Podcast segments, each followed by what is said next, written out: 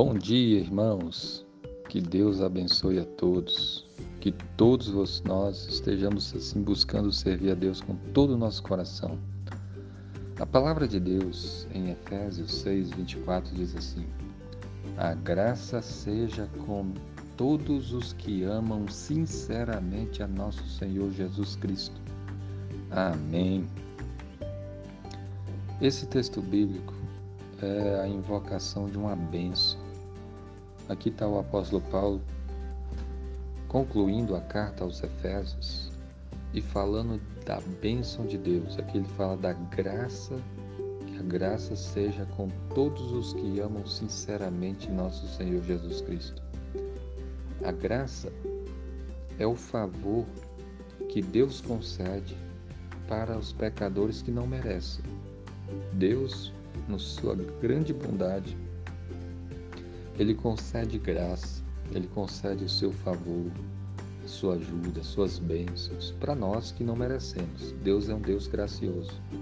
Mas nesse texto o apóstolo Paulo fala dessa bênção para as pessoas que amam sinceramente a nosso Senhor Jesus Cristo uma bênção especial, a graça seja com todos os que amam sinceramente a nosso Senhor Jesus Cristo. Nem todo mundo ama Jesus, isso é uma verdade. E muitos que amam não amam a Jesus de uma forma sincera. Muitos amam de uma maneira fingida, de uma maneira falsa.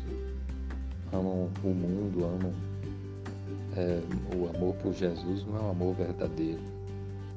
O apóstolo Paulo estava falando com a igreja e aqui ele estava dizendo que a graça seja com os que amam sinceramente a nosso Senhor Jesus Cristo.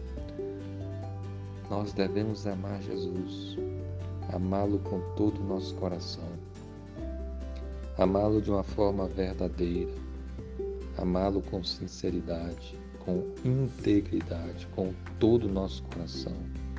Seu amor por Jesus deve crescer a cada dia mais.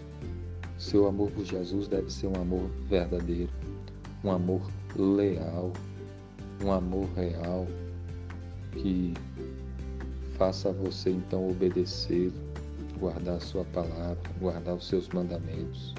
E se você amar verdadeiramente ao Senhor Jesus Cristo, se você amar sinceramente a nosso Senhor Jesus Cristo, a graça do Senhor Jesus estará mais ainda na sua vida.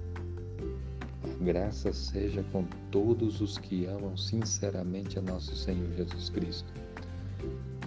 Jesus vê esse mundo, Jesus nos ama, Jesus morreu na cruz para nos salvar.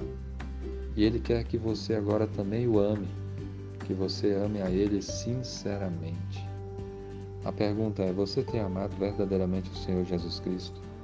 Você tem amado sinceramente o Senhor Jesus Cristo? Ou o seu coração está dividido? Você tem guardado as palavras do Senhor Jesus Cristo? Porque quem ama, obedece. E se você ama Jesus, você vai obedecer Jesus. Que Deus abençoe para que todos nós amemos sinceramente a nosso Senhor Jesus Cristo. Amém.